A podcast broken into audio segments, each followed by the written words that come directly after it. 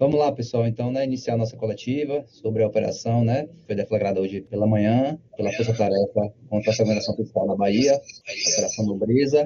Para quem não me conhece, meu nome é Jorge Brito, sou assessor de imprensa aqui no Ministério da Bahia.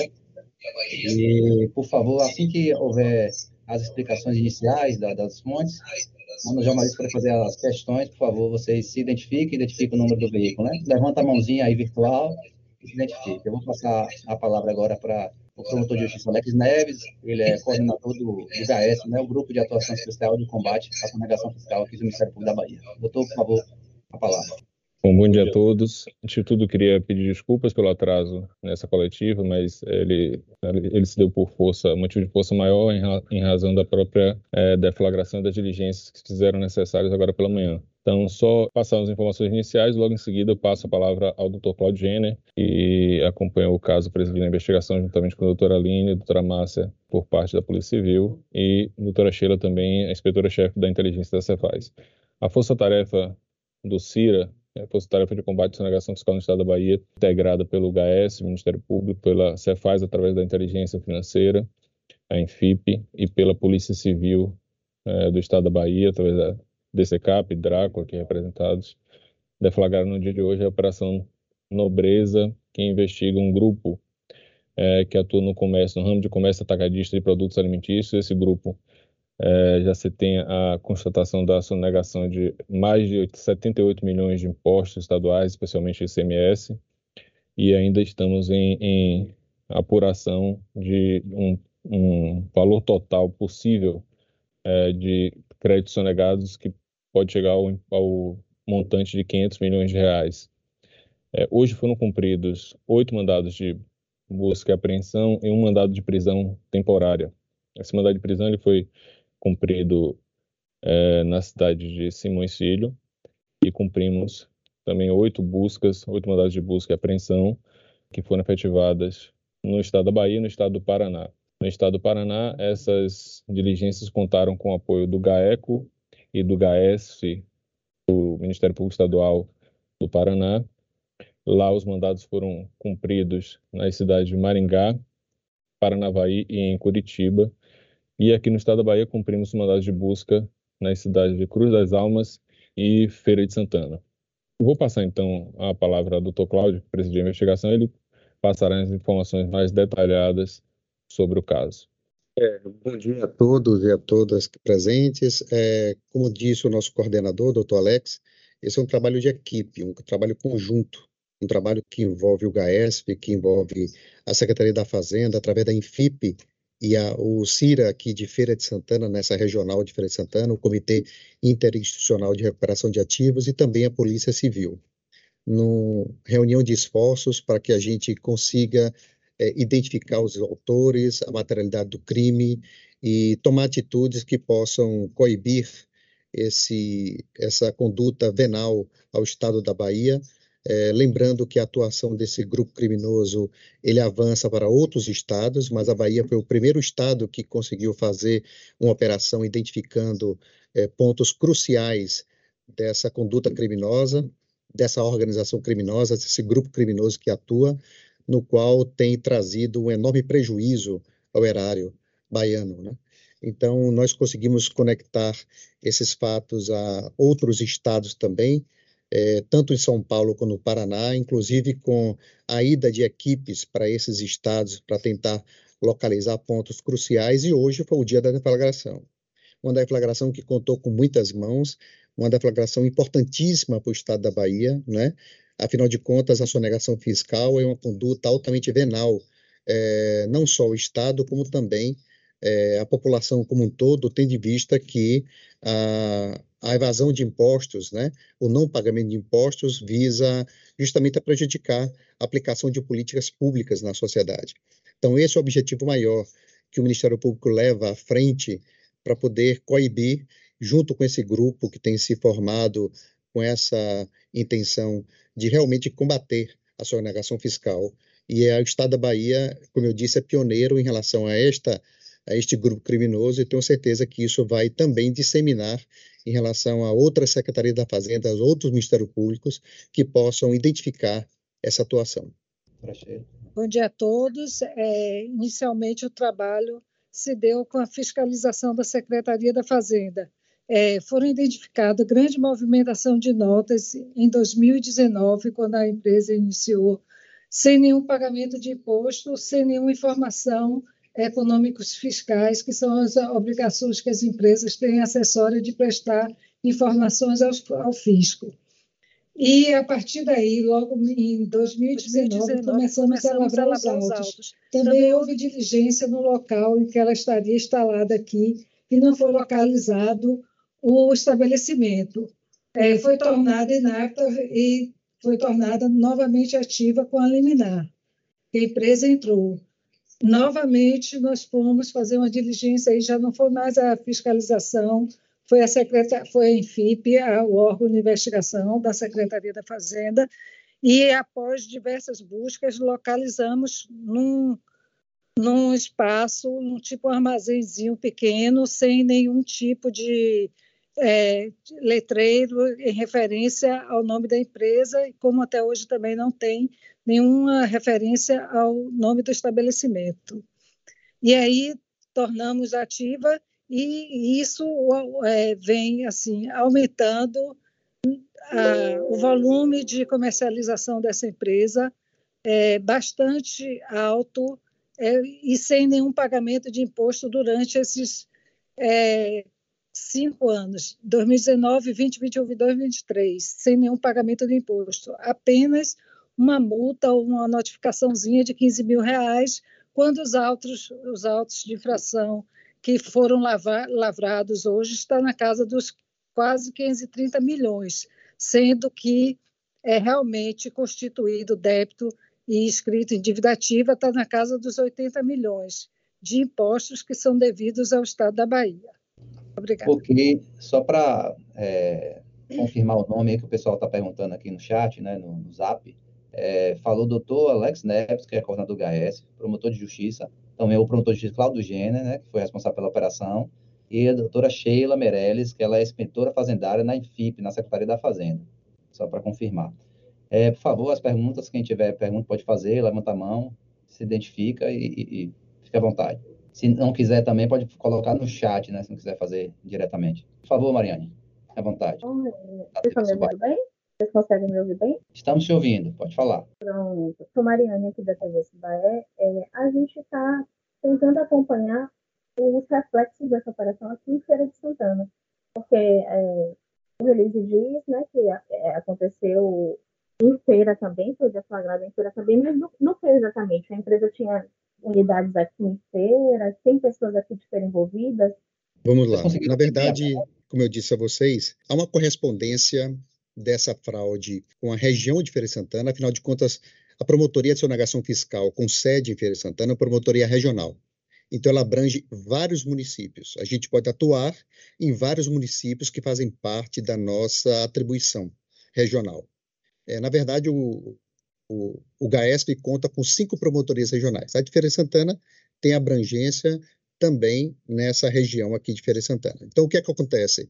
É, a fraude foi é, originária de outro estado, o estado do Paraná, por exemplo, é, com a sede em São Paulo, ou seja, muitas vezes associações criminosas, grupos criminosos acabam abrindo sedes de empresa em vários locais, justamente para dificultar essa localização, tanto da sua titularidade quanto da sua sede. Mas a ramificação com o Estado da Bahia iniciou, por exemplo, no distrito de Humildes e também na comarca é, de comarca de Cruz das, Cruz das Almas, aqui perto, no qual os operadores locais no estado da Bahia atuavam nessas regiões. Obviamente que apenas ali, essas duas cidades eram locais de sede, mas obviamente que isso era distribuído para todo o interior da Bahia, ou seja, pessoas que traziam mercadoria sem emissão de nota fiscal e sem um recolhimento de imposto, repassava essa mercadoria com um preço muito mais vantajoso a comerciantes de uma região muito grande, certo? Obviamente que a obrigação de recolher imposto são das pessoas autuadas, mas isso é, acaba criando uma dificuldade muito grande de concorrência, por exemplo, o não recolhimento de imposto e, consequentemente, também a não arrecadação do Estado da Bahia com a sonegação, como eu já disse antes, é venal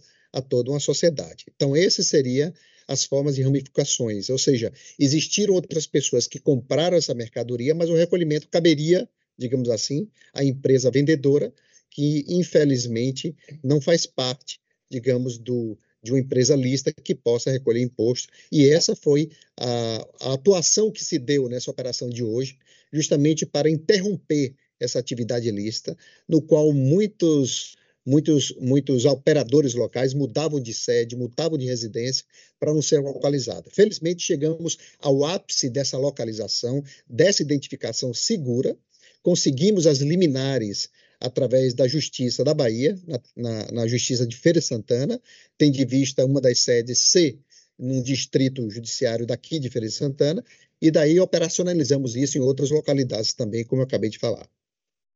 A atuação é, de sonegação fiscal nunca é pontual, nunca é num lugar só, sempre é disseminada, sempre há uma, uma forma de distribuição de mercadoria que acaba é, atingindo várias cidades, várias regiões, e isso causa, obviamente, é, um prejuízo muito grande ao erário. Alguém mais gostaria de complementar? Responde, doutor Cláudio, ou podemos passar para a próxima? Passar para a próxima, né? Temos aqui a pergunta no chat de Nicolas Melo, Jornal Massa, né, do Grupo à Tarde. Há informações sobre o valor em bens que a Justiça determinou bloqueio para garantir a recuperação dos impostos negados? Quanto foi né, determinado de bloqueio, né? Olhe bem, é, durante a investigação, o que é que acontece? Há uma evolução é, no qual a gente acompanha, justamente para chegar ao momento da deflagração, ao momento da interrupção dessa atividade criminosa, mas como disse a, a inspetora Sheila, né, isso já vem há um certo tempo. É, o Ministério Público atuando a partir das informações que foram colhidas e trazidas pela Inspetoria Fazendária de Investigação e Pesquisa, FIP, órgão da Secretaria da Fazenda, acabou é, interrompendo essa conduta, mas ela já há um certo tempo. Por exemplo, o bloqueio de bens atingiu mais de 38 milhões. Né? A juíza determinou o sequestro de bens é, no valor de e valores no valor de 38 milhões em nome das pessoas investigadas. Entretanto, esse valor somente para o estado da Bahia já chega a mais de 70 milhões, tendo em vista, digamos assim, a atividade agressiva e ilícita dos acusados, dos investigados, em relação a esse esquema delitivo. E pode ir muito mais além. Ou seja, e existem auto de infrações, ou seja, procedimentos administrativos fiscais que já foram instaurados pela Cefaz, é, que vão ser também imputados aqui ao grupo criminoso, no qual pode-se chegar a mais de 400 milhões de reais. Isso só para vocês verem a dimensão e a importância dessa atuação para combater a sonegação fiscal. Imagine se não houvesse a atuação do Ministério Público, não houvesse a atuação da, da Cefaz nem da Polícia Civil. Aonde chegaria esse montante sem descobrir esses infratores, sem localizar, sem interromper essa atividade ilícita? Essa é a atividade desse grupo formado para combater a sonegação fiscal. Ok, Obrigado, doutor. Mais uma pergunta de Camila São José, do site Bahia Notícias. A identidade dos acusados, qual foi a empresa? A companhia atuava em qual segmento? É Camila que fez a pergunta? Camila. Camila São José, do Bahia Notícias. É, Camila, é, dentro do princípio da legalidade que nós agimos, existe a necessidade do sigilo dessas informações por conta justamente do princípio da inocência, que é um princípio que não quer dizer que os acusados são inocentes. Quer dizer que é um princípio processual que eles têm direito de utilizar até a condenação. Ou seja, para se evitar uma divulgação em relação a esses fatos, em que eles são investigados e que certamente serão denunciados, que certamente serão processados, até o final da decisão, quando se chegar a um termo desse processo, é que poderá haver uma divulgação, tendo em vista a publicidade dos atos processuais. Mas até então, toda a operação foi feita de forma sigilosa, porque o sigilo é inerente a esse tipo de atuação. É uma atuação que, quiçá, a gente possa descobrir outros colaboradores ilícitos desse grupo, Afinal de contas, nós tivemos, por enquanto, oito mandados de busca e apreensão e um de prisão. Não quer dizer que outras pessoas não possam decorrer do desdobramento dessa atividade investigativa que não cessa em relação à nossa atuação. Então, baseado nesse princípio, isso não pode ser divulgado né, por conta é, dos órgãos de investigação é, respeitar estritamente o princípio da legalidade e o que vige hoje em relação ao processo penal. Ok. É, Luiz Felipe Veloso, da Band News. O empresário foi preso em Salvador ou Simões Filho? Ele fugiu do local onde mora durante a ação? Propriamente dito, ah, não se trata de uma fuga, até porque o sigilo da operação é, a blindagem da operação no sentido de conduzir ela até o momento da sua deflagração para que tenha efetividade a atuação investigativa do Ministério Público, da Polícia Civil e da Cefaz, como efetivamente teve, é, ela seguiu os trâmites normais corretos. Entretanto, é, havia um acompanhamento desse alvo, né, um acompanhamento remoto, dentro dos princípios da legalidade, dentro da autorização judicial, e foi identificado um deslocamento dele imediatamente a polícia para cumprir uma ordem judicial, né, o mandado de busca eh, e apreensão e também o mandado de prisão temporária, conseguiu localizar ele em Simões Filho na atividade normal dele, ou seja, ele estava se deslocando para uma atividade comercial dele, né? Repetimos, dentro do princípio da legalidade, o mandado de prisão foi feito onde o encontrar, inclusive no horário previamente determinado pela lei. Né? Então, isso não houve nenhuma ilegalidade, esse acompanhamento é normal. Ele seria pego onde estivesse, e graças à, atividade tecnológica, atividade cautelar que baseia a nossa atividade, a gente o localizou e conseguiu efetivar a sua prisão. Isso é normalíssimo nas operações em que, porventura, haja um deslocamento, e o que eu tenho a dizer é que o Ministério Público não foi pego de surpresa. Ao contrário, nós estávamos preparados para essas medidas e isso aconteceu efetivamente, o cumprimento da ordem judicial. Ok. É, mais uma pergunta de, do Jornal Massa, Nicolas Melo. Esse homem preso, qual papel ele exercia no esquema? É, a, prisão, a, prisão, todo mundo sabe, é exceção dentro do processo penal. É, mas foi concedida pela justiça porque houve argumentação para isso. Então, a argumentação era justamente a preponderância da, do papel dele dentro da atuação criminosa, principalmente a nível local, ou seja, a nível do Estado Bahia, da Bahia, que é o que cabe a atuação do Ministério Público do Estado da Bahia e desse grupo, né, do GAESF, da Cefaz e da Polícia Civil da Bahia. Então, efetivamente, é, foi feita a argumentação fundamentada, da importância da sua custódia, justamente para evitar qualquer interferência dentro da regular colheita probatória, que geralmente é feita de forma iminente, é, logo após a deflagração da medida. Então, ele está custodiado justamente para que a apuração dos fatos siga sem qualquer interferência com a lisura necessária à colheita das provas essenciais ao caso. Ok, doutor, muito obrigado. Mas mais uma questão, Francis Juliano, do site Bahia Notícias. Há suspeitas de que o empresário esteja envolvido em outros crimes, como lavagem de dinheiro? Há outros crimes sim, sendo investigados? Sim, há suspeitas sim. Inclusive, é bom que se diga que quase nunca esse tipo de crime, crime envolvendo ordem econômica, financeira ou tributária, quase nunca deixa de haver um crime de lavagem de capitais. Afinal de contas, são dinheiros ilícitos, né? Dinheiros que são captados de forma ilícita na atividade comercial. E, obviamente, que essa ilicitude tem que ser transformada, tem que ser escondida, né? tem que ser colocada em outra atividade ou em um bens que obviamente decorrem de atividade ilícita. Então, a lavagem de capitais, por exemplo, é um elemento essencial nessa investigação também. Além da questão da ordem econômica, do crime contra a ordem econômica, além da associação criminosa, certamente que esses delitos acabam descambando, ou seja, também chegando na questão da lavagem de capitais.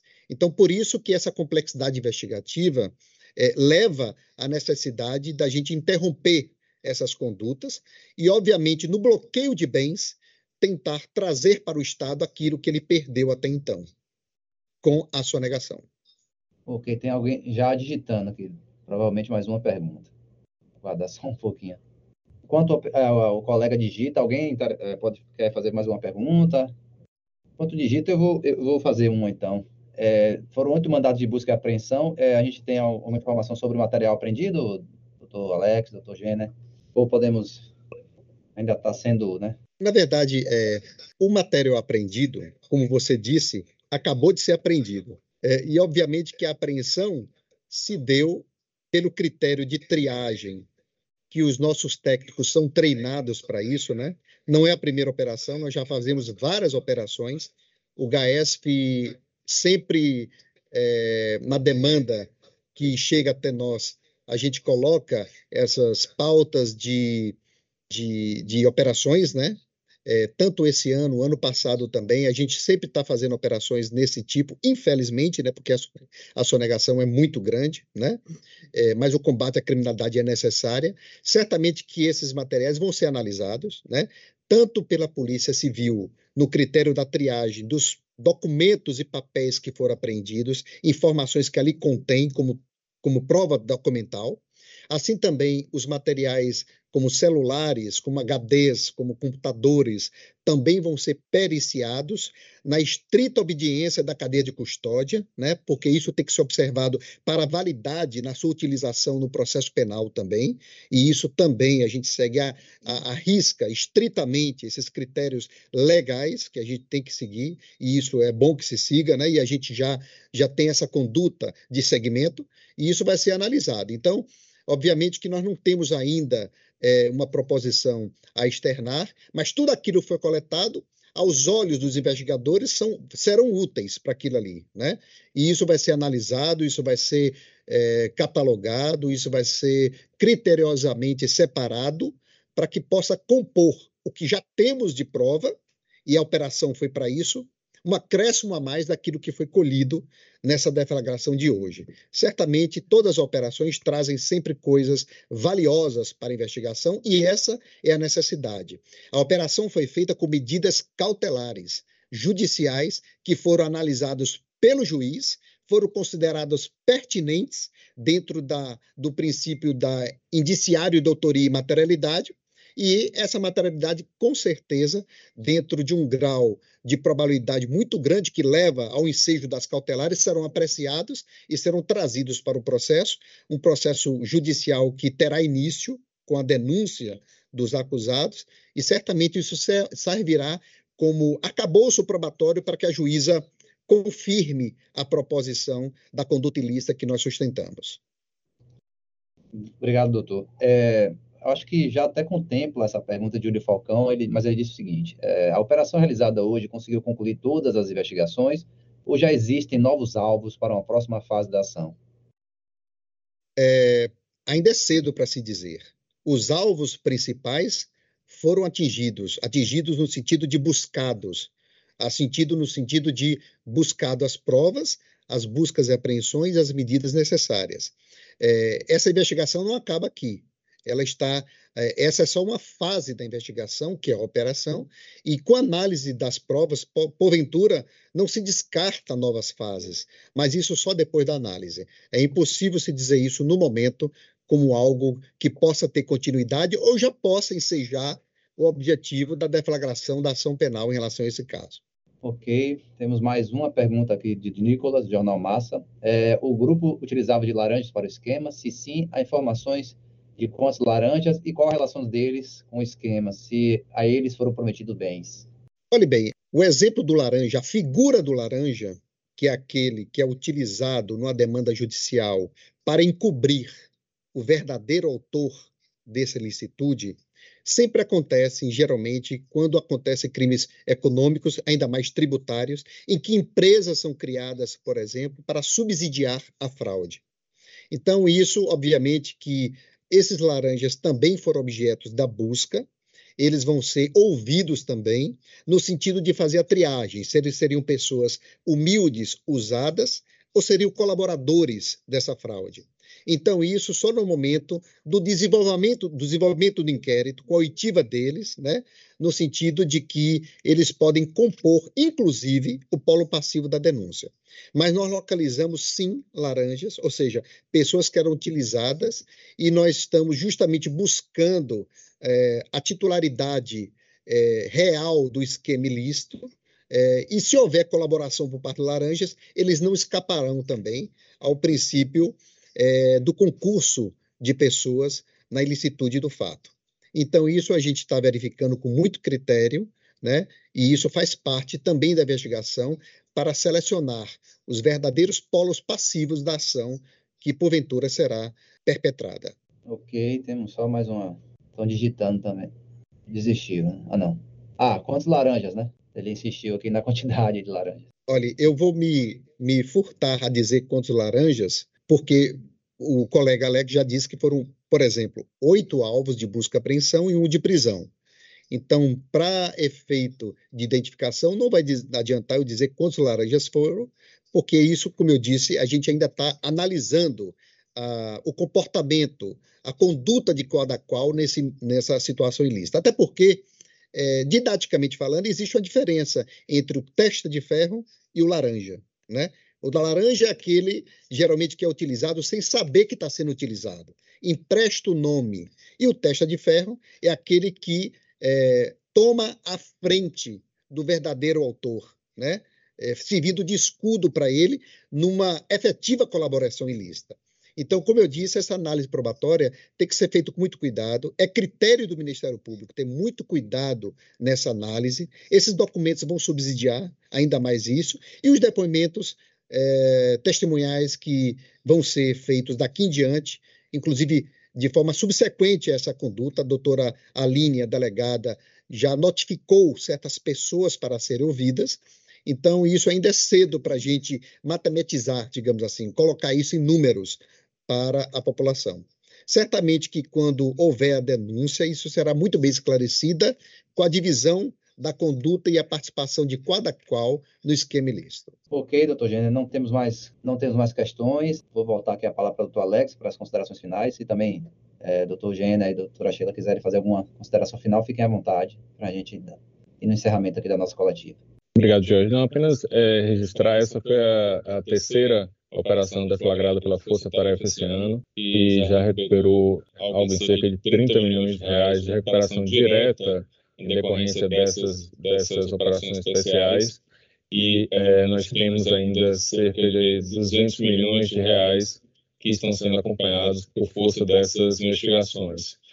É, para além disso, é importante registrar a recuperação indireta, o efeito que se tem nessa decorrência, decorrência dessa atuação de combate à sonegação fiscal aqui na Bahia, que termina por... Perdão, o senhor está com microfonia aí. Está dando eco no áudio se eu puder. Acho que pronto, acho que melhorou agora. Melhorou, pronto.